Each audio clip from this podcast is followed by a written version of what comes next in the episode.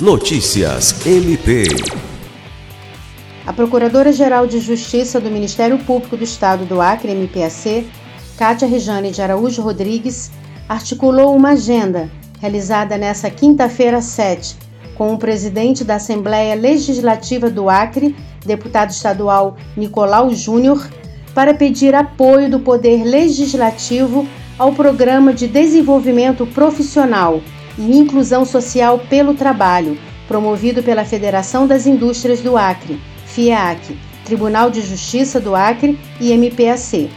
Estiveram presentes na reunião o secretário-geral do MPAC, promotor de justiça Rodrigo Curti, a desembargadora Regina Ferrari, a juíza auxiliar da presidência do TJ, Andréa Brito, os promotores de justiça Vanessa Muniz e Francisco Maia Guedes, o presidente da FIAC, Adriano Ribeiro, e o diretor regional do Serviço Nacional de Aprendizagem Industrial, SENAI, João César Dotto.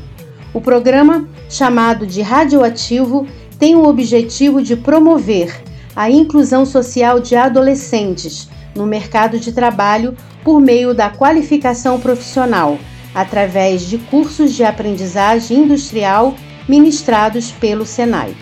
Lucimar Gomes, para a Agência de Notícias do Ministério Público do Estado do Acre.